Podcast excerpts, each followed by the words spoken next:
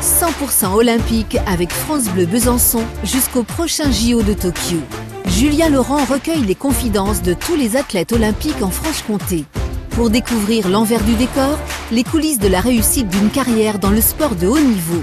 100% olympique, épisode 31 avec Léo Garoyan, le champion du monde 2018 junior de BMX, ce petit vélo de crosse qui permet du coup d'enchaîner le plus rapidement et le plus efficacement possible la ribambelle de boss et de virage d'une piste de BMX. Léo Garoyan, le sudiste, est installé depuis 2020 à Besançon pour notamment aider le club franc-comtois à grimper dans la hiérarchie nationale de la discipline. Besançon et aussi le Vélodrome national de Saint-Quentin en Yvelines où à 21 ans, l'ambitieux pilote de l'équipe de France de BMX alterne ses sessions d'entraînement pour y optimiser sa technique, ses trajectoires, sa condition athlétique, sa récupération, bref, toute la panoplie indispensable pour atteindre son rêve, son graal absolu de médaille d'or olympique à plus ou moins court terme. Le souvenir des JO. Léo, en une seule date, une seule performance, euh, c'est laquelle hein, pour vous qui symbolise euh, les Jeux Olympiques, euh, celle qui vous a marqué jusqu'à présent Je dirais 2008 parce que bah pour mon sport, ça a été l'entrée dans les Jeux Olympiques. Et surtout, ça a été bah, la première française à faire championne olympique euh, en 2008, euh, Anne-Caroline Chausson. Et ça, ça m'a marqué à, à, tout jamais, je pense. J'avais 8 ans, je m'en rappelle comme si c'était hier. Euh, j'étais avec mon papa, il m'avait donné une petite boisson énergisante à 4 heures exprès pour tenir jusqu'au soir. Et je m'étais réveillé dans la nuit exprès pour regarder les Jeux Olympiques. même je m'étais fait gronder par maman parce que le lendemain j'avais école, mais c'était pas grave, fallait que je regarde les Jeux Olympiques. C'était c'était ce qu'on attendait tous depuis euh, tellement d'années, donc euh, on s'est tous levés euh, dans la nuit et ça, ça je m'en rappellerai toute ma vie. Ouais, parce que vous, vous avez toujours fait quasiment que du BMX finalement depuis presque à peine vous saviez marcher. Euh, J'exagère à peine. Mais... bah ouais, c'est ça. En fait, j'ai commencé à l'âge de 4 ans très exactement le BMX. Euh, mais sinon, je fais du vélo depuis que je suis tout petit. J'ai enlevé mes roulettes à 3 ans. Après. Vous tout seul, vous êtes dit allez, j'enlève les roulettes. Ben, j'étais avec mon grand-père à ce moment-là parce que j'étais en fait euh, à Fréjus, là où j'habitais avant, euh, à la base nature. Et il y avait un plat et puis mon grand-père, le jour de mon anniversaire de mes trois ans, il a enlevé les roulettes, il a dit allez hop, on essaye sans les roulettes et j'ai réussi à faire du vélo tout seul. Et j'ai même pour la petite anecdote, j'ai pris mes roulettes et je suis allé donner à un petit euh, un peu plus loin qui avait du mal à faire du vélo. Voilà, donc forcément que vous fassiez du BMX, c'est la logique finalement. Bah, je sais pas si c'est la logique, mais en tout cas, on va dire que le vélo, c'est quelque chose qui m'a toujours attiré depuis que je suis tout petit. Euh, après, du BMX en particulier, peut-être pas, mais ouais, le...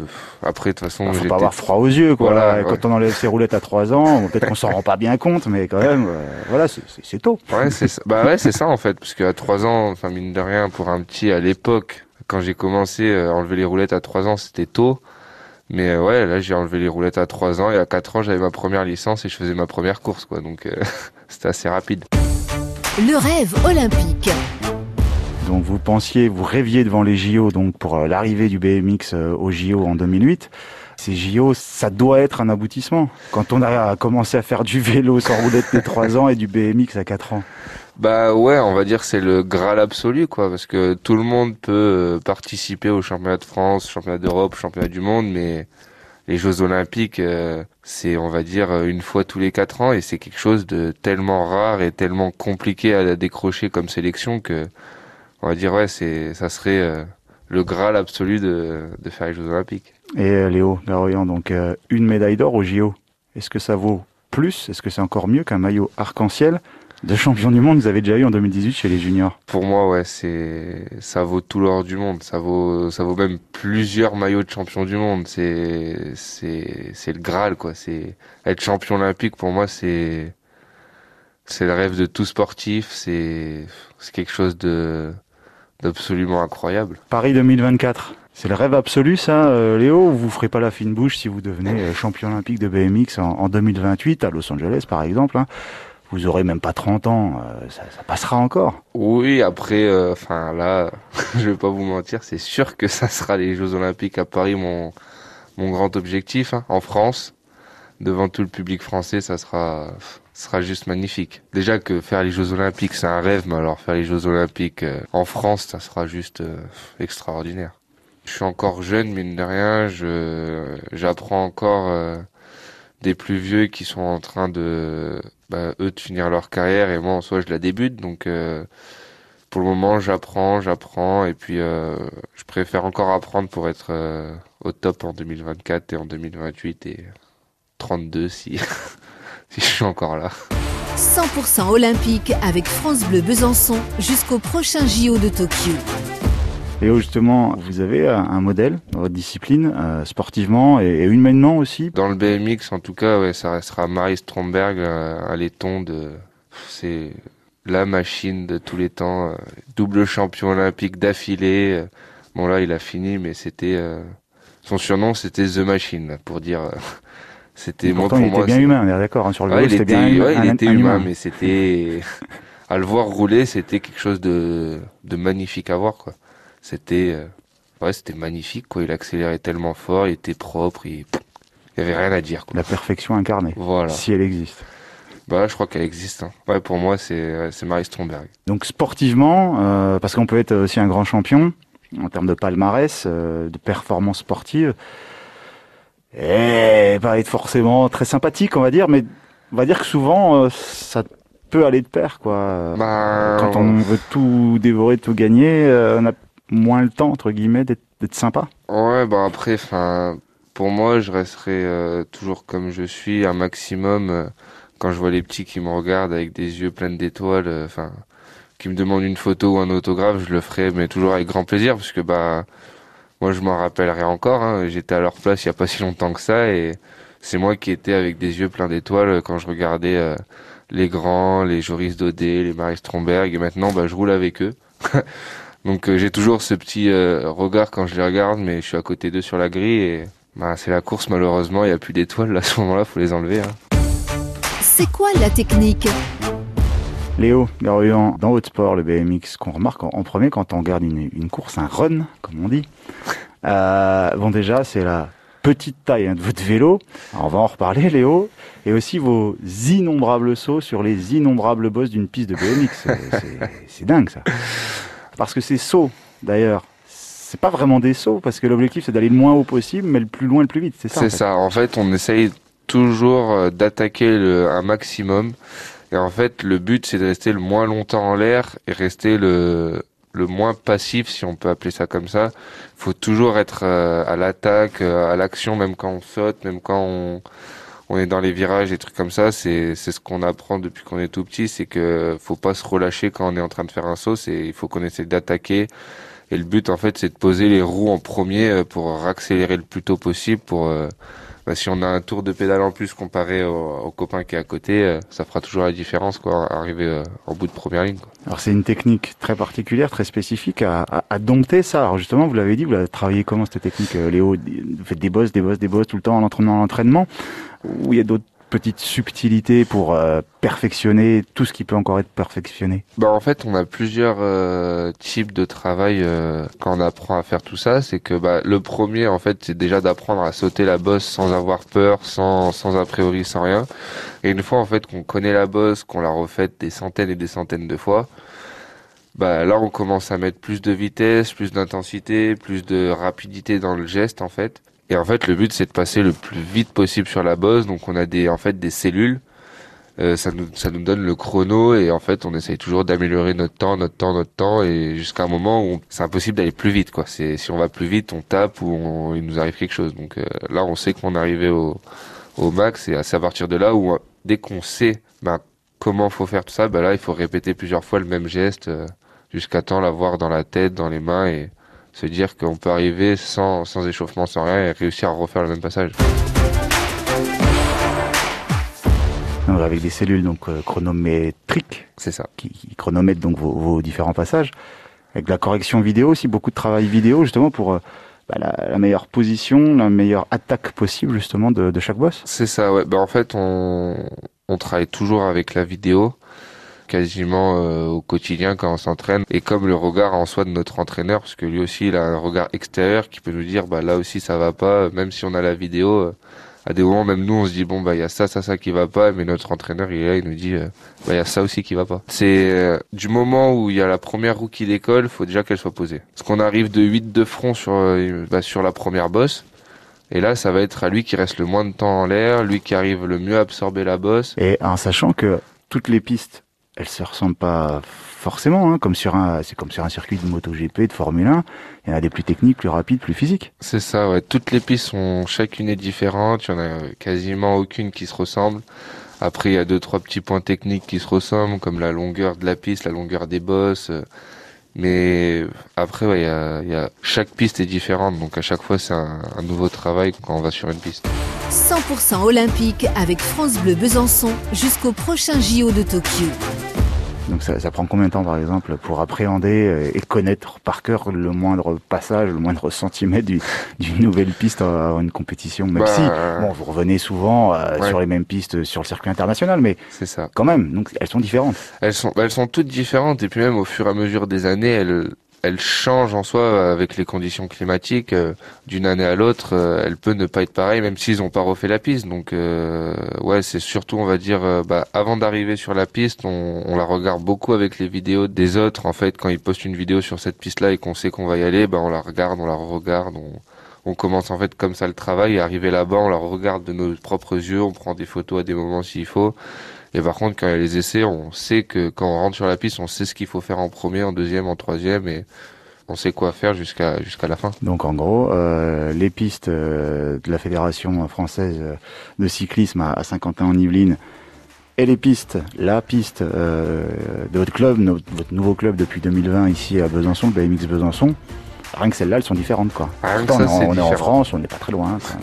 ah oui, non, mais rien que ça, c'est différent. C'est il n'y a pas la même but, il n'y a pas la même juste le climat, il n'y a pas le même climat. Et ça ça change énormément. C'est-à-dire au niveau de l'humidité C'est ça, en fait quand, quand il fait vraiment chaud, on ressent un ressenti euh, bah, sur la butte, sur euh, sur notre corps, sur les pneus, sur ces, tous ces trucs là, on sent que c'est ça rend mieux quoi, c'est plus c'est plus fluide et ça roule vraiment mieux. Alors qu'en plein hiver quand il fait froid, sans parler de la pluie ou de la neige, des trucs comme ça, mais quand il fait froid, les, juste au chrono, on voit la différence rien que là, alors que c'est juste un changement climatique. Mais ouais, c'est il y a tout ça qui change quoi. C'est il y a plein de choses à, prendre en compte. La préparation mentale.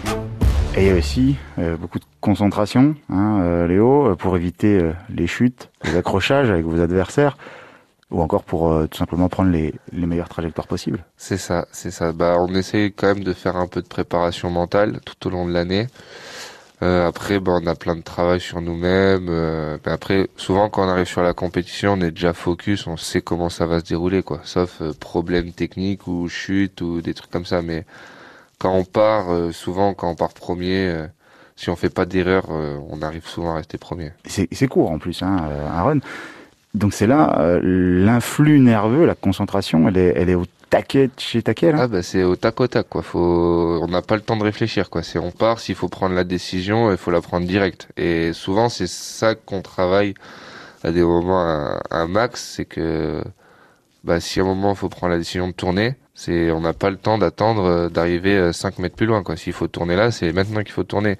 Et souvent c'est ce qui arrive, c'est que bah c'est la mauvaise décision où on a pris euh, la décision un peu trop tard et c'est là où on en paye souvent les, conséquences. En préparation mentale, souvent ce qu'on fait, bah, on apprend déjà à, se connaître nous-mêmes. Après, on apprend à bien respirer, à pouvoir calmer son, son rythme cardiaque. Parce qu'une fois qu'on est sur la grille, qu'on est seul, euh, souvent c'est là où il commence à partir très vite et c'est là où il faut le calmer parce que sinon on part dans tous les sens. Après, ben, on va dire qu'on fait de l'imagerie aussi un peu mentale. Bah en fait on on se refait des passages dans nos têtes, on on se refait notre départ, on le fait euh, on va dire image par image pour apprendre à mieux se connaître déjà soi-même, mais surtout pour apprendre à, mieux faire les gestes, à, à pas se louper. Ça c'est très important. un peu comme un slalomeur en ski quoi. C'est un peu la même chose. Ouais. On fait en fait tout type de d'aide hors BMX et hors euh, coaching BMX qui pourrait nous aider à aller plus vite ou, ou à mentalement mieux se sentir sur la piste. On en a parlé brièvement, mais euh, on va en reparler. Des chutes, euh, Léo. Ah. Ça fait un partie de votre sport, le, le BMX. Euh, vous êtes, on l'a dit, un petit peu aussi des, des casse-coups quand même à la base, ou alors est-ce qu'on peut, est-ce qu'on doit le devenir de, de, façon raisonnée évidemment, à force de pratique, ce côté euh, casse-cou euh, peur quoi. Je sais pas si on peut appeler ça des casse-coups, juste on on pense pas en fait à la chute. C'est je pense comme tout sport euh, ou même comme en Formule 1, si à un moment on, commence à avoir peur, c'est plus le moment de, de faire du sport. Donc, euh, enfin pour ma part, je pense pas être un casse-cou de base. Même, euh, je suis plutôt trouillard si on regarde ça comme ça. Mais ouais, quand je suis sur mon vélo, j'ai cette facilité-là à pas avoir peur, pas avoir peur de tomber. Je me dis, bah si je tombe et que bah, ça doit casser, ça cassera. Et puis c'est comme ça. Hein. Mais ouais, j'ai pas cette euh, cette peur sur le vélo, alors que pourtant je suis plutôt trouillard à l'extérieur. 100% olympique avec France Bleu Besançon jusqu'au prochain JO de Tokyo. Et pour aller le plus vite possible, donc le plus loin possible, mais le moins haut possible, donc euh, avec toutes ces bosses, euh, Léo. Donc pour envoyer sur les pédales euh, de votre BMX, il faut aussi de la, puissance musculaire au niveau des jambes en particulier. Hein. Alors oui, il faut beaucoup, beaucoup, beaucoup de puissance dans les jambes, mais après c'est, on va dire qu'on fait beaucoup de musculation, mais du corps complet parce que ben aussi on travaille beaucoup le gainage, les abdos, le haut du corps. Les bras, les avant-bras, parce que votre guidon faut l'empoigner quand même. Hein, c'est ça, bah c'est ça, parce que bah en fait on appuie tellement sur nos pédales que si on n'est pas gainé, si on n'a pas les abdos solides à ce moment-là, le vélo il part dans tous les sens et c'est pas bon du tout quoi. Et vous faites quoi de la musculation classique et spécifique? Alors chaque sport a besoin d'un d'un muscle bien spécifique. Après, je pense que nous, on a dans le BMX, on a besoin de beaucoup de muscles, mine de rien, et on pense pas à muscler qu'un seul muscle. Vraiment, on essaye de de penser à la totalité du corps. Et quand on s'entraîne, on se dit pas, bah tiens, aujourd'hui, on va faire que les jambes. C'est notre entraînement. Quand on commence, on s'échauffe. On fait beaucoup d'altéro, donc au final, ça nous muscle le bas, mais beaucoup le haut, l'altéro. Après, on fait beaucoup de squats, on fait beaucoup de front squat. Donc au final, je pense que c'est global. On muscle vraiment la totalité du corps et non une partie, quoi. C'est que les proportions euh, entre bon la partie euh, vélo, BMX, technique euh, et physique aussi forcément, ça travaille le, le, physique, le, la partie vélo, mais toute cette partie là musculation, c'est je sais pas 30%, 50%. En plein hiver, on va dire c'est plutôt quasiment 70%, c'est là où on passe la plupart de notre temps, c'est en musculation. Et quand on arrive à l'approche des courses, on va dire qu'on réduit la musculation parce qu'on a vraiment fait un bon travail pendant tout l'hiver. Et c'est là où on se remet plus dans le vélo, où on passe plus de temps à faire du vélo qu'à faire de la musculation. Donc je pense, euh, on va dire que c'est 50-50. Sur une année complète, ça fait 50-50. La préparation physique. Et le BMX, vous l'avez dit, euh, Léo, euh, c'est aussi du, cardio, hein, ça tape. Ah, Avant un run et pendant un run c'est assez court, hein, euh, très intense. Faut le répéter cet effort en plus sur plusieurs sessions au cours d'une journée de compétition, quoi. Donc il faut aussi au niveau du cardio que ça, que ça suive, quoi. Hein. Oui, ben on fait beaucoup de cardio, de lactique, euh, beaucoup de, de, travail, on va dire avec peu de récup. Et euh, donc ça, ça se fait vraiment plus sur un vélo. Ou après en musculation, on peut trouver des petits dérivés, mais c'est vraiment plus en vélo qu'on fait ça. Et ça, on le fait beaucoup dans l'hiver, mais après on essaie de l'entretenir aussi quand même à l'approche des courses. Et après, de toute façon, quand on arrive sur les courses, on le travaille quand même euh, quand on roule. Donc, euh, mais ouais, on fait beaucoup de lactique et de, et de cardio euh, pendant l'hiver, quoi. Mais du vélo de route? Oui, on arrive à faire du vélo de route, on fait du BMX. Pas trop de home trainer, vraiment. Si on, soit on part, on fait des sorties route, soit on fait euh, sur la piste de BMX des efforts euh, répétés avec peu de récup. Et là, euh, et là, c'est pire que tout. Et Léo Garrian, pour être pilote de BMX au, très haut niveau, faut être souple, hein, agile, sur vos fameux petits vélos de BMX. non, mais c'est pas votre taille, quoi. bah, tout le monde pense qu'on a des petits vélos de BMX. Mais euh, oui, la selle est très basse, en tout cas le guidon aussi. ouais, bah en fait c'est juste qu'on essaie vraiment de trouver un vélo assez léger, assez rigide et avec des dimensions euh, assez différentes euh, du commun.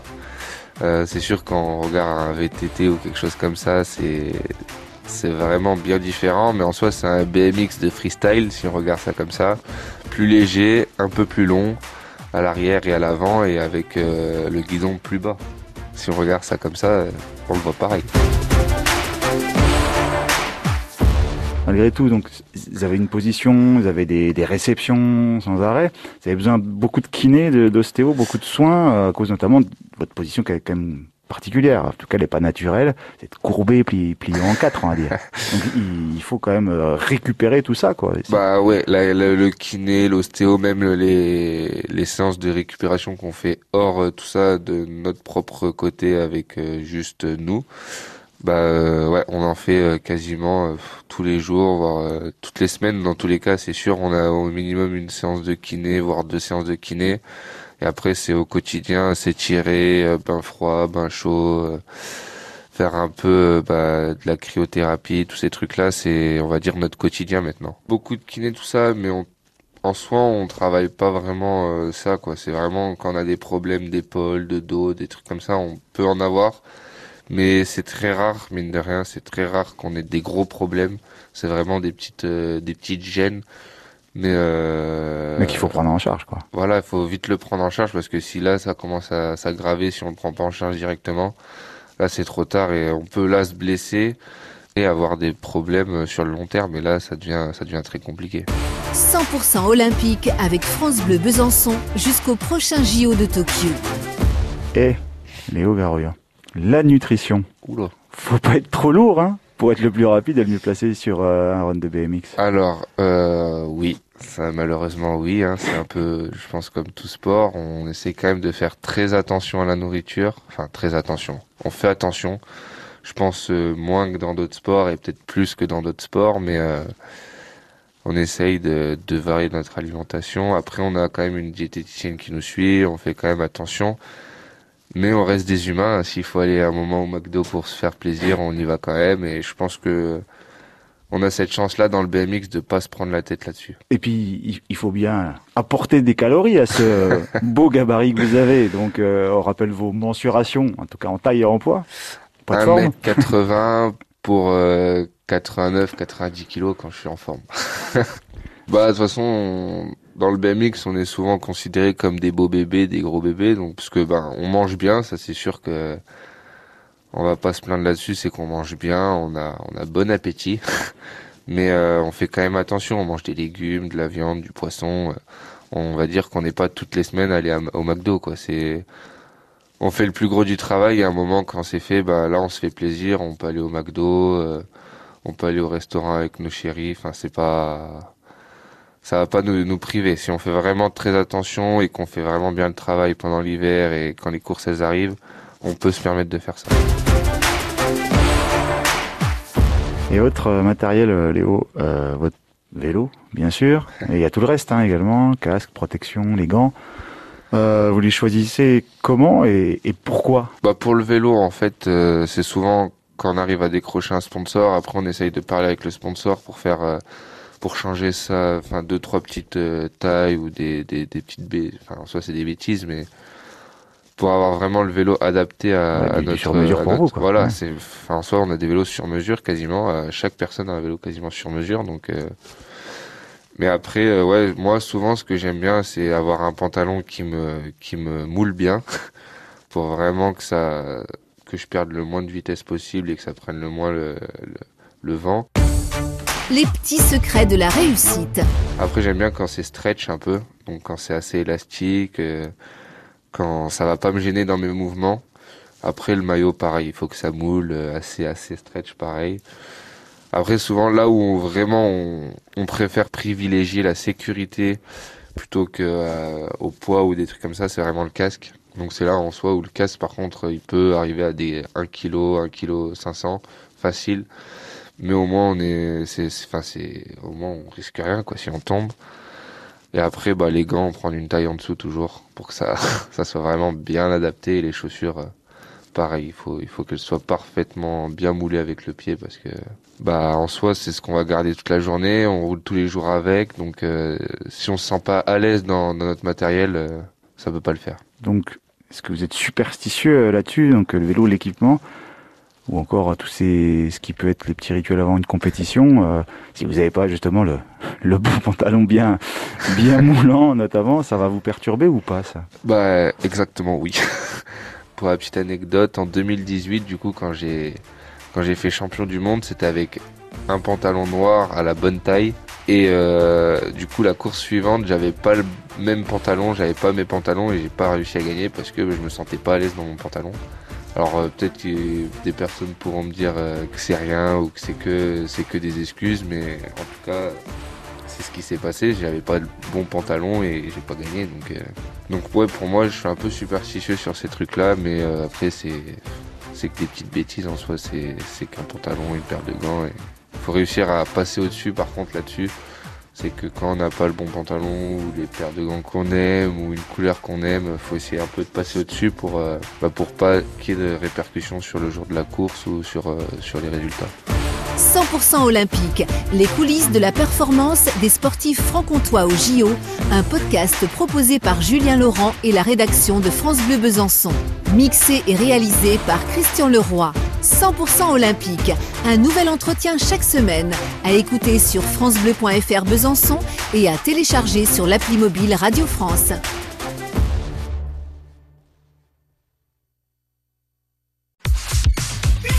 Téléchargez l'application France Bleu et écoutez toutes vos émissions préférées. La Minute Suisse, les circuits courts en Franche-Comté, les experts, l'invité de la Hour ou côté culture, comptez sur nous. Vos replays préférés sont sur l'application France Bleu.